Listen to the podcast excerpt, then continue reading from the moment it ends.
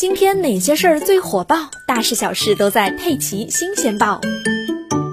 今天凌晨，浙江诸暨市出现百年一遇的高强度短时间突发性极端天气，是诸暨有气象记录以来的最强降水。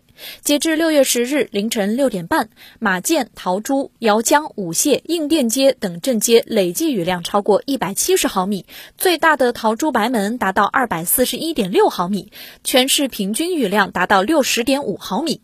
诸暨市防指立刻启动应急响应，要求各镇街和相关部门加强隐患排查和抢险救援，有效防范次生灾害发生。已经出动两千多名救援人员，转移人员一千八百三十五人。截至目前，已经造成两人死亡，两人失联，失联人员正在全力搜救中。当前主要河道水位已经逐渐回落到正常水位，群众生产生活有序恢复。